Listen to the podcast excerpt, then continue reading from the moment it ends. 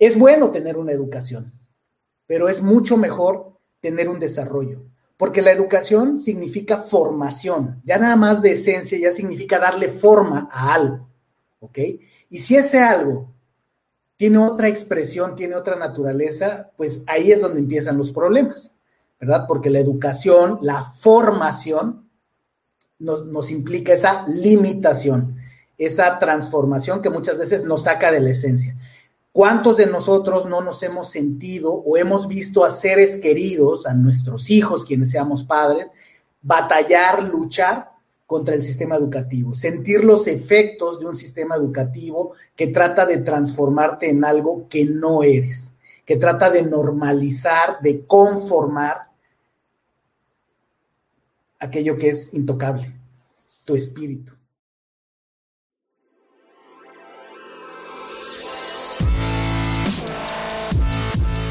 Bienvenidos, Injodibles. Hola, soy Víctor Vargas, coach de vida y alto desempeño, conferencista y empresario. Y en cada episodio te presentaré personas o mensajes injodibles para inspirarte a revelar y expandir los límites de tu mente, tu corazón y tu espíritu. Gracias por acompañarme a conectar y a elevar la vibración. ¡Comenzamos!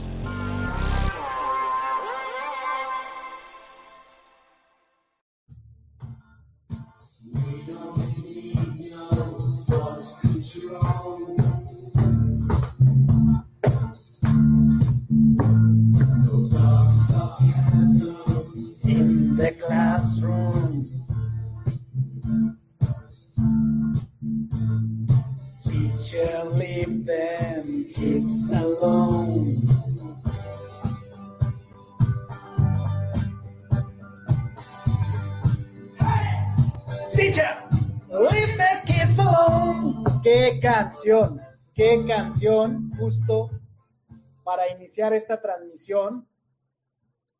Roger Waters, Pink Floyd, Another Brick in the Wall. Tremenda, tremenda canción que pone un marco maravilloso a lo que vamos a platicar el día de hoy en Espacio Injodible, nuestro espacio semana a semana. Y hoy, pues como te lo prometí, vamos a hablar acerca del mito de la inteligencia, el mito del coeficiente intelectual, el IQ, que se le llama en inglés.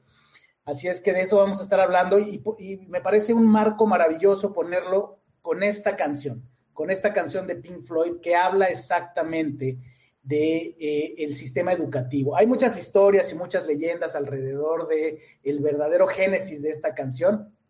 Yo me quedo con la historia de las entrevistas en Rolling Stone, donde Roger Waters habla acerca de su infancia, acerca de su experiencia en, la escuela, que eh, le, llevaron a, inspirarse a escribir esta canción porque él decía que él se sentía eh, en, un, en, un, ambiente hostil en, la escuela a la que él asistía en, Inglaterra y que eh, pues emocionalmente él sentía que había una pared, una pared que cada situación, cada persona era un, tabique más en esa piedra.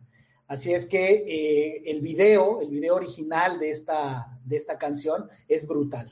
Es una obra de arte y definitivamente pone de manifiesto la problemática que existe con, el sistema educativo, ese sistema educativo tradicional que todavía está eh, muy extendido en todo el mundo eh, particularmente en, nuestro país, donde eh, pues parecen fábricas, ¿verdad? Donde todo se trata de eh, si eres un circulito maravilloso, si eres un triangulito maravilloso, si eres un hexágono maravilloso, no importa porque el sistema educativo te quiere convertir en un cuadrito, ¿verdad? Y sus mecanismos para convertirte en un cuadrito, entre muchos otros, es el famoso coeficiente intelectual.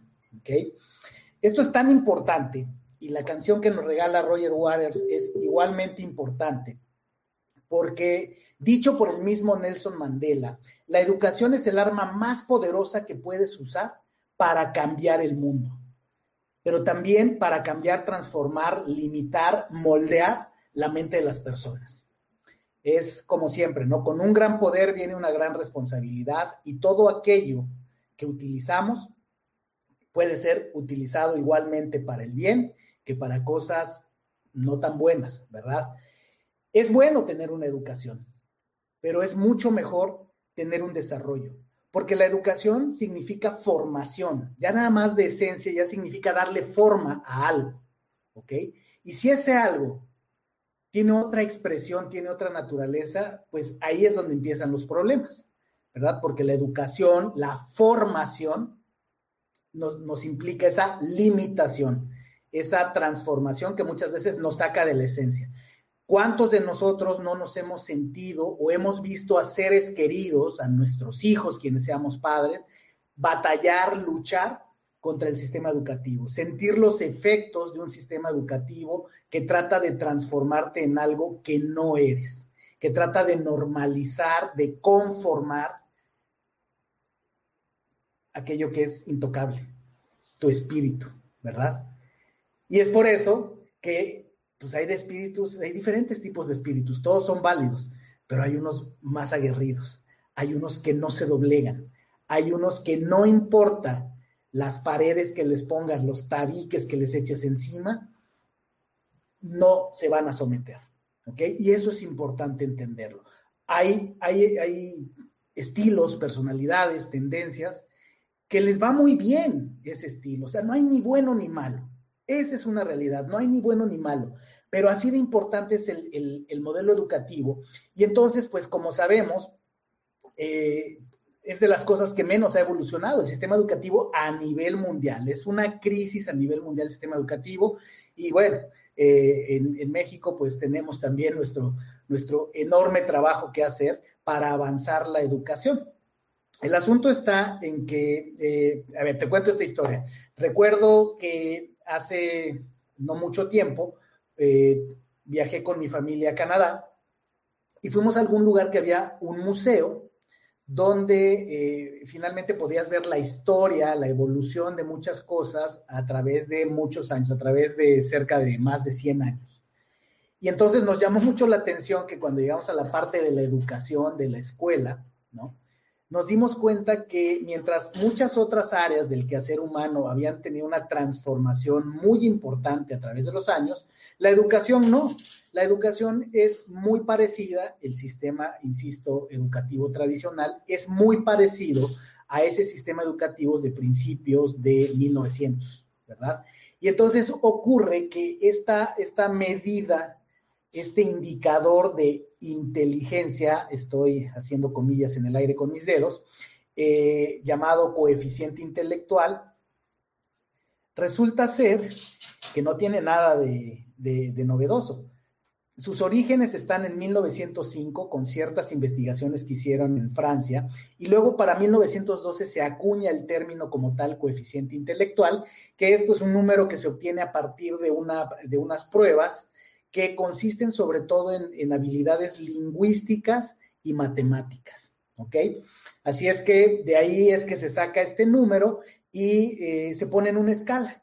Y entonces las personas que, que tienen esta, esta prueba y el resultado, pues se les pone en una escala donde se determina si estás en el promedio, abajo del promedio o arriba del promedio, ¿no?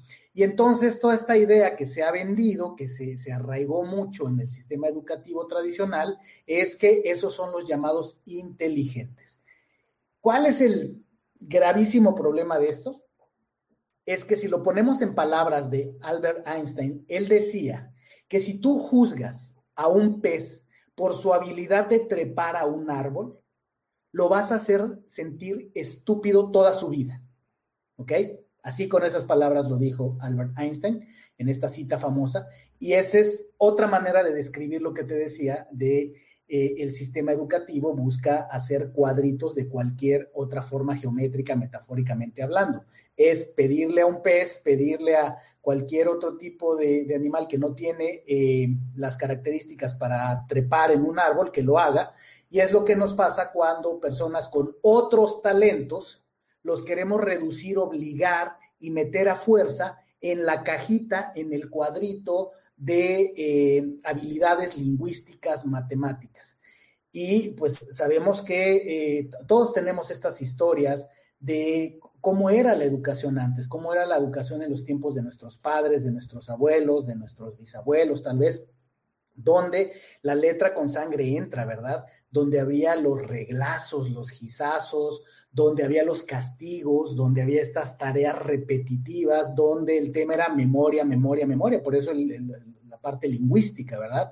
Donde era el tema de las matemáticas. Y también no era casualidad, no era casual, estamos hablando de 1900, cuando, cuando sale esta prueba, 1912, cuando se acuña el término, y el sistema educativo pues también viene un poquito de, eh, unos poquitos años antes, que es cuando se hace el traslado de, de, de las personas del campo a las fábricas, y entonces pues las fábricas necesitan empleados y los empleados que vienen con habilidades de campo pues no les sirven mucho a la fábrica, tanto en la, en la parte fabril como en la parte administrativa, y entonces se produce una máquina que ensambla, que genera, que le da forma a las personas para que salgan eh, y sean aptas para el trabajo que se necesita ahora, ¿no? Cuando viene la revolución industrial.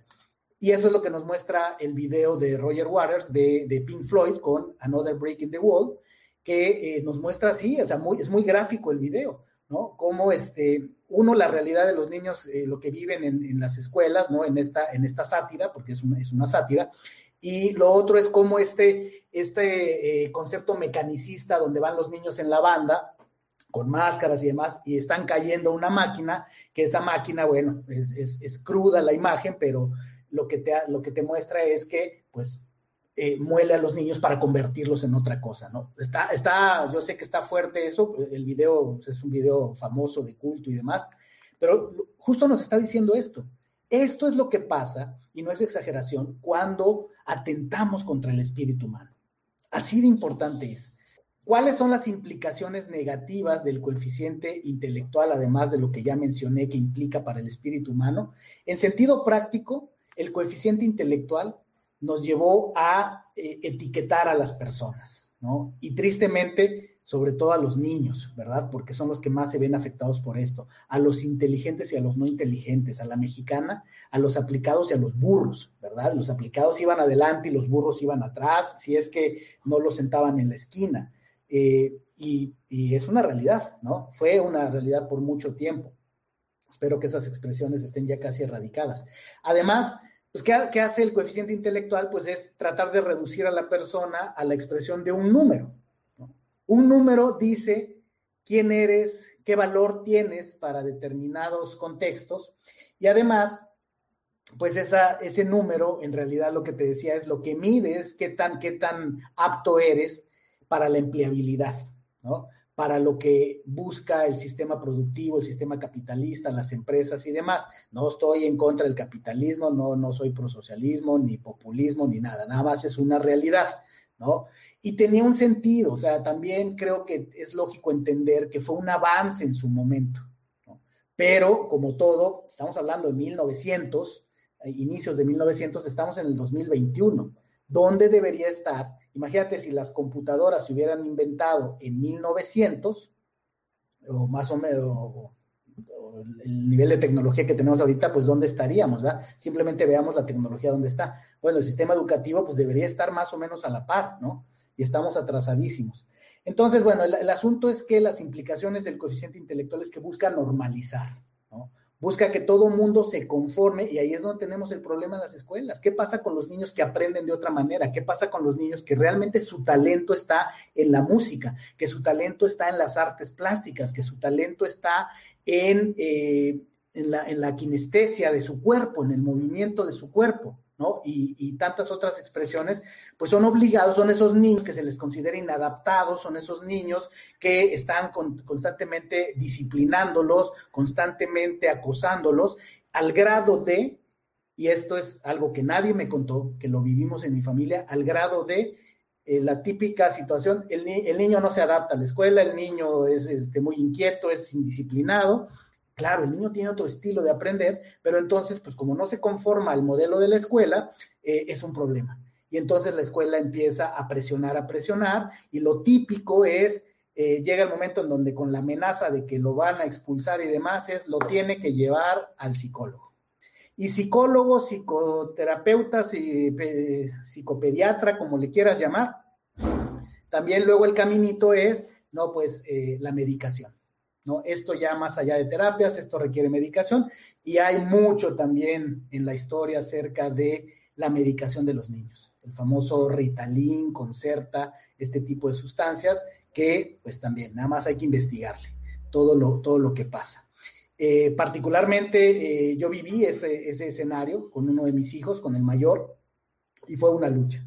Fue un tema, eh, además, en una situación de familia ensamblada, mamá y papá separados, donde pues no, no, era fácil ponernos de acuerdo, teníamos no exactamente la misma opinión al respecto, no teníamos exactamente los mismos eh, retos eh, sobre la situación que estaba pasando y entonces eh, no era fácil ponernos de acuerdo. Afortunadamente todo fluyó bien y pues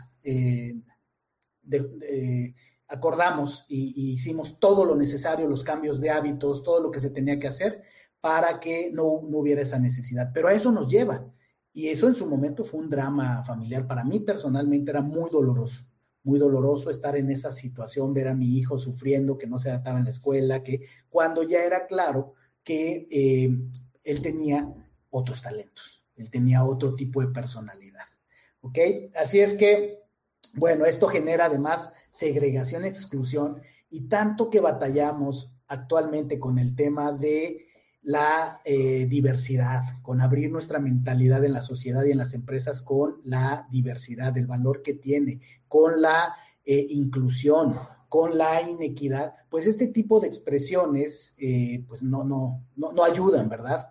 Evidentemente el segregar a la gente, el clasificarlos y demás.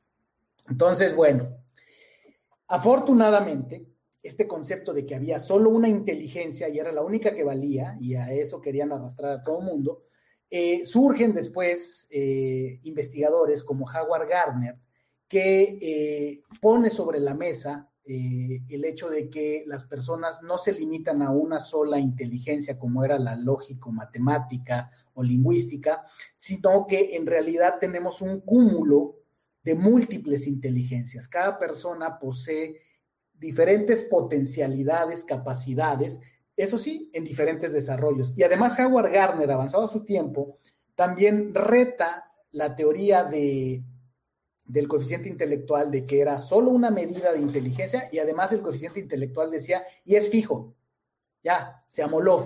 Si usted sacó 60, pues así se quedó, con 60. Si usted es de 100, pues eh, ya se quedó de 100.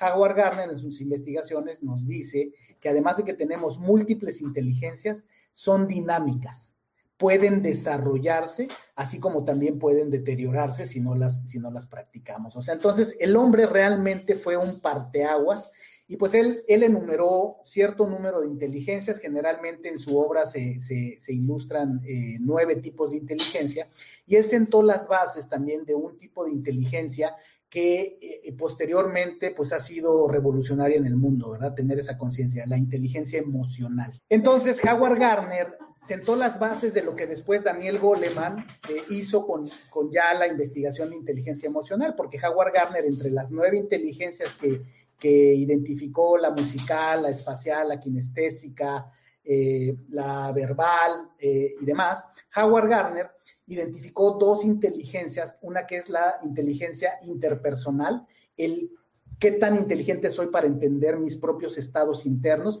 y la inteligencia intrapersonal, qué tan inteligente soy para relacionarme con esas otras personas. Daniel Goleman extendió ese trabajo, hizo también su, su chamba eh, pero él ya lo extiende y él ya saca el concepto como tal de inteligencia emocional como lo entendemos hoy día. Entonces, bueno, una maravilla cómo se van tejiendo las cosas, pero esto fue liberador, esto nos liberó. Evidentemente, en lugares más abiertos y más avanzados se ha eh, arraigado más esta idea o se ha desterrado la idea de una sola inteligencia que te reduce a un número y que entonces todos debiéramos eh, estudiar y mirar la vida de esa manera. Ya después, más adelante, aquí me estoy brincando muchas otras cosas, pues surge el concepto de la mentalidad y sobre todo la mentalidad de crecimiento. La semana pasada te hablé de eso, te hablé del mindset, ¿no? Entonces, bueno, escucha el episodio de la semana pasada, pero en este nada más doy un repaso rápido. Fue también un avance, porque entonces la mentalidad de crecimiento que se define como los lentes con los que ves la vida a nivel eh, de neurociencia cerebral es, es la manera en la que tu cerebro, tu mente filtra la realidad a través de tus sentidos y, en qué es en lo que te enfocas. Eso tiene mucho que ver precisamente con cuáles son las tendencias que desarrollas, las capacidades y demás. Y una mujer que igual nos hizo dar un salto cuántico fue Carol Dweck con el concepto de mentalidad de crecimiento. Ella, a resumidas cuentas, lo que nos dice en su investigación, después de trabajar con muchos niños, es hay un patrón donde hay dos tipos de mentalidades muy importantes. De hecho, hay más, pero eh, ella se centra sobre todo en la mentalidad de crecimiento, que es las personas que eh, están convencidas que el desarrollo y la inteligencia se pueden seguir desarrollando, que, que tienen una mucho mejor capacidad de procesar el fracaso, los retos, ¿verdad? Mientras que las personas con mentalidad fija eh, piensan que el desarrollo tiene un límite, tiene un tope, a partir de cierto punto ya no, ya no tiene sentido estudiar, desarrollarse, esforzarse y tienen una aversión al fracaso, por lo tanto hacen cosas raras para no fracasar, ¿verdad? Entonces, bueno, con la mentalidad, Carol Dweck nos, nos, voló la cabeza y luego hubo un montón de investigadores que ya, ya se desarrolló más el campo que se le llama eh, precisamente teorías del desarrollo humano investigadores como Piaget, como Graves, como Keegan, Loevinger, Gebser y, Fowler, que nos han dado diferentes eh, teorías de cómo se desarrolla el ser humano. Aquí ya evidentemente construyendo clarísimo sobre la idea de que los seres humanos somos multidimensionales, tenemos múltiples inteligencias, múltiples capacidades. Y luego viene algo bien, bien importante y poderoso. Viene la teoría integral, encabezada por Ken Wilber, que, bueno, de la cual me ha apasionado muchísimo. Y eh, esta teoría pretende ser, eh, pues como que la, teoría del todo en términos de desarrollo humano, en términos de interpretar la realidad humana. Y entonces, eh, la teoría integral eh, precisamente se llama integral porque integra, busca integrar todo el conocimiento humano en términos de espiritualidad, de desarrollo de las personas, en términos de psicologías, eh, eh, mente y demás. Y entonces, ya poniendo todo esto junto, cómo se desarrollan los seres humanos, pon atención porque esto se pone apasionante, apasionante verdaderamente. Resulta ser que si ya estamos de acuerdo con todo lo que te platiqué, que está más que claro que las personas tenemos múltiples inteligencias. En la teoría integral a eso se le llama líneas de desarrollo. Son esas líneas verticales, ¿verdad? Entonces, en la parte horizontal hay líneas hacia arriba y cada una representa un tipo de eh, inteligencia que en teoría integral se le llama línea de desarrollo, ¿no? De desarrollo humano. Entonces, ejemplos de las que tengo aquí. Eh, cuerpo, que puede ser esa inteligencia kinestésica mente, esa, inteligencia cognitiva, espíritu, tu inteligencia espiritual, sombra, qué tanto eres inteligente eh, eh, y consciente de la parte subconsciente de tu mente, eso es la sombra. Inteligencia musical, inteligencia de relación con la naturaleza, es un tipo muy interesante de inteligencia, esa gente que explora, esa gente que está muy conectada con la naturaleza. Abundancia, es un tipo de inteligencia, la abundancia. Eh, moral, estética, ¿ok? Esas mismas inteligencias están conectadas con la teoría de las necesidades. Eh, si has escuchado de la pirámide de Maslow, de cómo también el desarrollo del ser humano está expresado en términos de cómo va satisfaciendo sus necesidades, desde las básicas hasta las más elevadas. Y en la medida que se va desarrollando el ser humano es porque va satisfaciendo esas necesidades y va subiendo a un siguiente nivel. Entonces, la, teoría integral nos dice que estas líneas, estas múltiples inteligencias que tenemos, de hecho son el camino al desarrollo del ser humano. Esto está bien interesante, porque puede haber personas muy inteligentes en, en, una área, pero muy poco inteligentes en otras. Y entonces los niveles de desarrollo de cada persona son independientes de sus inteligencias individuales. ¿Ok? Un ejemplo, Hitler. No cabe duda que Hitler tenía súper desarrolladas ciertas habilidades, por ejemplo, la persuasión, eh, muy probablemente la, estrategia, la, diplomacia, la política, qué sé yo, ¿no? Eh, el liderazgo, todo el tema, el hablar en público y demás. O sea, tenía cualidades muy, muy poderosas, pero qué tal tal vez su inteligencia moral, su inteligencia musical, no lo sé, su inteligencia espiritual. Evidentemente, si nos vamos a la moral y a la ética, bajo nuestros estándares, que siempre es eso, bajo nuestros estándares, Hitler eh, podría ser una persona no muy inteligente. Entonces, la suma, por así decirlo, de todas las inteligencias que tienes, de, las líneas de desarrollo, van dando, te van llevando a un nivel superior que le llamamos niveles de desarrollo, niveles de conciencia. Hay diferentes escalas pienso que una de las más simples, para mí más poderosas, que determina mucho qué tan desarrollada está una persona, fíjate, puede haber personas muy inteligentes, pero no muy desarrolladas, pero una persona que va escalando en la línea de desarrollo, de niveles de desarrollo de conciencia, digamos que el nivel más bajo es el egocentrismo. Una persona que está en el nivel más bajo de desarrollo de conciencia eh, está totalmente absorta en sí mismo solo se interesa por satisfacer sus propias necesidades y los demás no importan mucho. Un siguiente nivel, cuando esta persona va desarrollando sus, sus inteligencias, eventualmente eso lo va llevando a un siguiente nivel y la persona egocentrista pasa de ese nivel al etnocentrismo, es decir, pasa del yo, el, egocentrismo es yo, yo, yo, pasa al etnocentrismo que es el nosotros que entonces ya es cuando son los grupos, los clanes, las tribus, y, eh, pero los demás son otra cosa, solo somos nosotros. Ese es el etnocentrismo, el nosotros.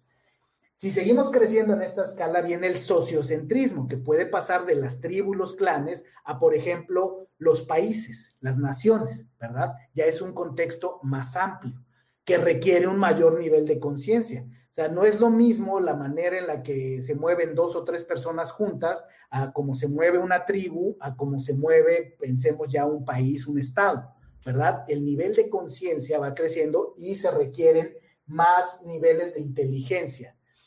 Luego viene el mundocentrismo, que ya pasa a tener esta idea de todos nosotros, ¿verdad? Todos nosotros sería cuando ya pensamos como a nivel global, mundial, eh, de alguna manera la humanidad ha llegado a este punto donde ya hablamos de la globalización, aunque todavía tenemos pues, muchos destellos de lo demás, ¿verdad? Del, nacionalismo, del etnocentrismo, del egoísmo, y pues sí hay un nivel más arriba que sería el cosmocentrismo. aquí ya no es, ya no es todos nosotros, ya es todos, el todo, el todo. Son, son niveles de conciencia, si lo vemos, niveles de conciencia, niveles espirituales, que nos da, que nos da esta escala.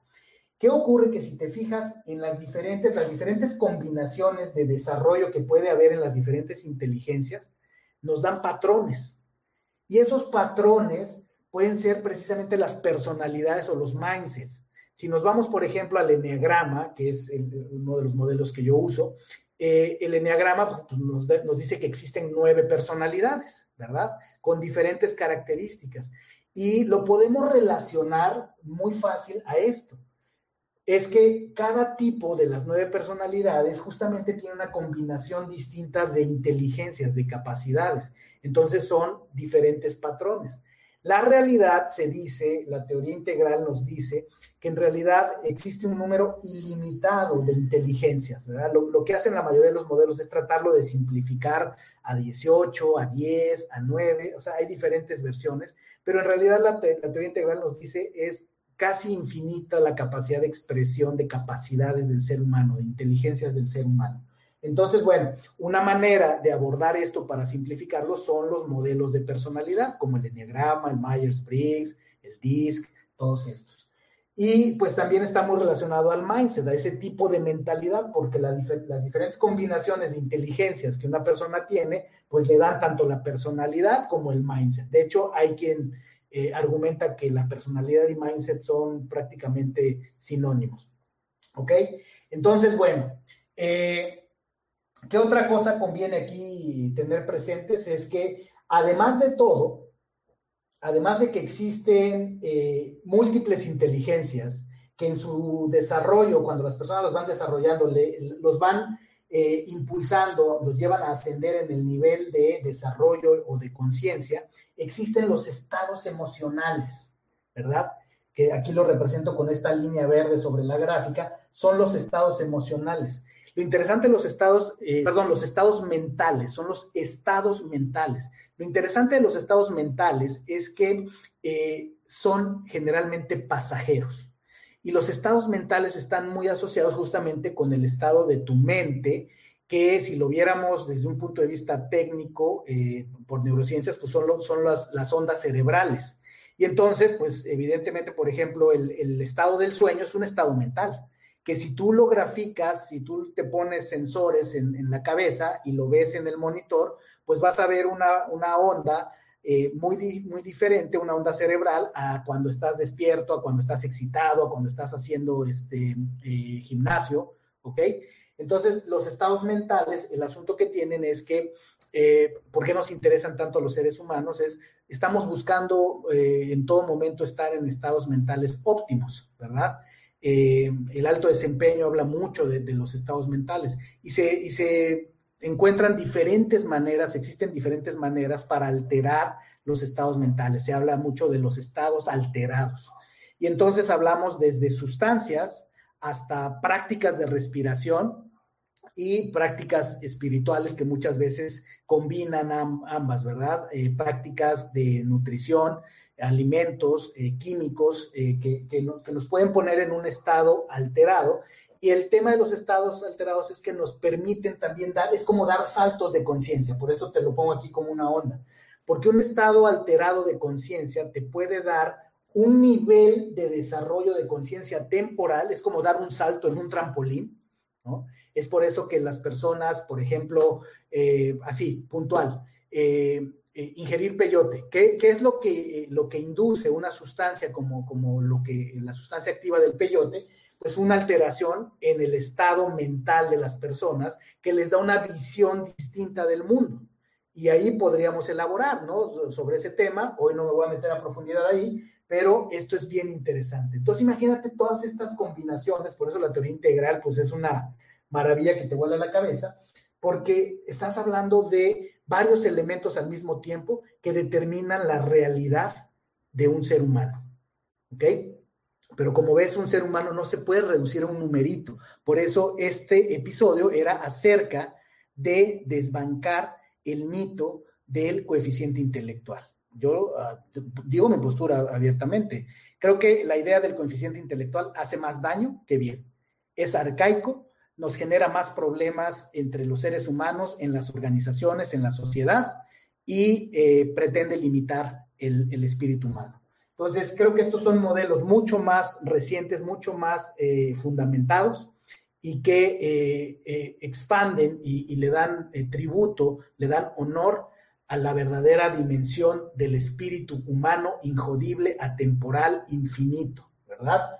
Entonces, ya para terminar, para ir terminando, te diría, además de todo esto, estos procesos, lo que está pasando entre el nivel de conciencia que tienes, las diferentes inteligencias, cómo están desarrolladas y tus estados mentales, hay cuatro procesos del desarrollo humano que es importante tener en cuenta. Hay, un proceso de crecer, uno de despertar, uno de limpiar y uno de presentarse. Y sobre todo me interesa que, que tengas claro que hay una diferencia entre despertar y crecer. ¿Ok? Esto es bien importante. Porque, eh, vamos, las prácticas espirituales o cualquier cosa que tú hagas para crecer tu creencia, abrir tu conciencia y demás, hay muchas personas que se consideran despiertas, pero no han crecido. Tú puedes despertar, como ves, dar un salto de conciencia por prácticas espirituales, por eh, consumo de sustancias, por eh, respiración holotrópica. Puedes dar saltos de conciencia, pero eso no necesariamente quiere decir que has madurado y has crecido. Entonces, este es bien, bien importante. Cuando, eh, por ejemplo, se, toman sustancias, siempre es importante que, se haga con alguien profesional, alguien que sepa integrar la experiencia cuando vienes de regreso. Es lo que pasa con la hipnosis. La hipnosis te lleva a otro estado de conciencia y más vale que lo hagas con un profesional, ¿verdad? Con, un, con una persona que cuando ya estás de regreso fuera del estado de hipnosis, sepa reintegrarte, sepa ayudarte a interpretar lo que pasó. Pero el hecho de que tú hayas tenido ese estado alterado de conciencia no necesariamente te deja ya permanentemente en un mayor nivel, ¿ok? Mientras que hay personas que pueden estar en un nivel mayor de conciencia, es decir, menos egocéntricos, pero que no necesariamente eh, eh, han despertado o están en esos estados alterados de conciencia a menudo. Entonces, hay combinaciones de dos, pero es importante esto. Ahí para veces, como se dice, la arrogancia espiritual, ¿no? Este, cuando estamos muy en el rollo, no, ya estoy muy despierto porque yo medito, yo hago yoga, yo X o Y. Eh, despertar no es lo mismo que haber crecido. Muy importante. El limpiar, ¿a qué se refiere? Es el proceso de conocer tu sombra es el trabajo de la sombra que se le llama, que hubo un episodio, el antepasado, fue acerca de justamente de la sombra, de la sombra luminosa, la sombra oscura, te recomiendo que busques ese episodio. Y el último es el proceso de presentarte ante el mundo, de estar presente, vivir presente, de hacer tu mejor esfuerzo, de poner tus valores en acción al servicio del mundo, al servicio de la humanidad. Eso te hace crecer, eso te hace crecer. Voy a terminar con una historia. Si te hablé de múltiples inteligencias, quiero darte un, un caso eh, eh, de estudio muy, muy famoso. Tomás Alba Edison, el inventor de la, bombilla eléctrica, el fundador de General Electric, una de las mentes más creativas, más reconocidas, eh, un héroe en, los Estados Unidos y reconocido a nivel mundial. Este hombre se dice, hay un estudio que dice que él tenía claramente 15 rasgos de inteligencia. Fíjense, ¿eh? hablando de inteligencias múltiples. Te los voy a decir así rápido. Curiosidad, emprendedor, sabía aprovechar las oportunidades, entre paréntesis, suerte, creaba, creaba valor, estaba enfocado en crear valor, tenía conocimientos y habilidades muy específicas que había desarrollado, era bueno colaborando, era muy diligente, bueno para ejecutar sus planes. Eh, eh, se, relajaba, sabía relajarse. Por ejemplo, el tema de las siestas, es muy famoso cómo usaba él las siestas. Además tenía imaginación, podía hacer combinaciones de conceptos, de inventos, de diferentes cosas. Trabajaba mucho con la prueba y error, algo muy importante en el tema de creatividad e innovación. Eh, tenía la capacidad también de asociar ideas. Muchos de sus inventos fue asociando ideas y con las notas que él tomaba y su, mente brillante. Estaba muy enfocado en la productividad, era un maestro de la gestión del tiempo y la gestión de la energía. Tenía convicciones muy firmes, era de convicciones muy firmes y además era sumamente persistente. Diferentes inteligencias que Tomás Alba Edison tenía y con esto cierro con esta historia de Tomás Alba Edison, con todo esto que te acabo de decir, que se ha escrito de él muchos años después de su muerte, pero lo que algunas personas no han escuchado es esta historia eh, emotiva de, de la vida real sobre Tomás Alba Edison. Esta historia lo que nos dice y está en su biografía es que cuando él tenía ocho años, en la escuela le dieron una carta y le dijeron, entrégale esta carta a tus padres. Tomás Alba Edison, sobre cerrado, y le dijeron, se las entrega cerradas. Tomás Alba Edison llega, llega a su casa, solo estaba su madre porque su padre trabajaba, y le entrega la carta. La madre abre la carta, la lee y se pone a llorar. Y Tomás Alba Edison le dice a su madre, ¿qué dice la carta? ¿Por qué lloras? Y la madre le dice, te voy a leer lo que dice la carta. La carta dice, su hijo es un genio esta escuela es muy pequeña para él y no tenemos buenos maestros para enseñarle. Por favor, enséñele usted en casa. La madre termina la conversación, lo abraza y pasa el tiempo. Así es que muchos años después, ya cuando su madre había fallecido, Tomás Alva Edison ya era exitoso, era reconocido, era el gran inventor de América, eh, se encuentra entre las cosas viejas de su casa se encuentra esa carta. La abre, la lee y descubre lo que verdaderamente decía la carta. Y lo que la carta decía es, su hijo está mentalmente enfermo y no podemos permitirle que venga más a la escuela. Eso fue lo que su madre le ocultó. Y esa madre genial de un hombre genio llevó a que Tomás Alba Edison, después en su diario, después de recomponerse del llanto, de la emotividad que le dio, saber la verdad de lo que decía la carta, pero más que eso, saber el acto heroico de su madre que no permitió que el sistema lo aplastara. Mira nada más que historia, que no permitió que el sistema lo aplastara.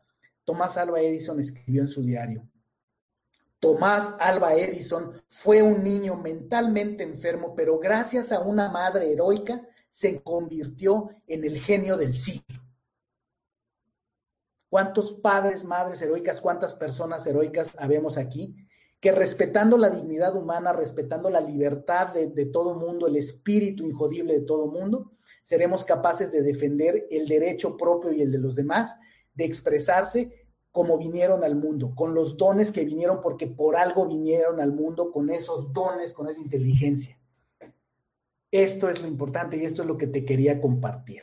Así es que no tengo más que agradecerles a todos y a todas eh, que me acompañaron durante esta transmisión. Eh, muchísimas gracias, un abrazo de verdad y quiero dejarlos de nuevo con la música de Another Break in the Wall, Pink Floyd, Roger Waters. Vámonos. Esta ya es otra canción. Y ahí viene, en los tiempos de la escuela. Así es que muchas gracias, gracias a todas y a todos. Nos vemos en el siguiente episodio. Bye bye, gracias, gracias, muchísimas gracias a todas y a todos. Hasta pronto. Gracias por haberme acompañado en un episodio más para moldear y forjar tu mentalidad injodible. Tenemos una cita con tu grandeza en el próximo episodio. Hasta entonces.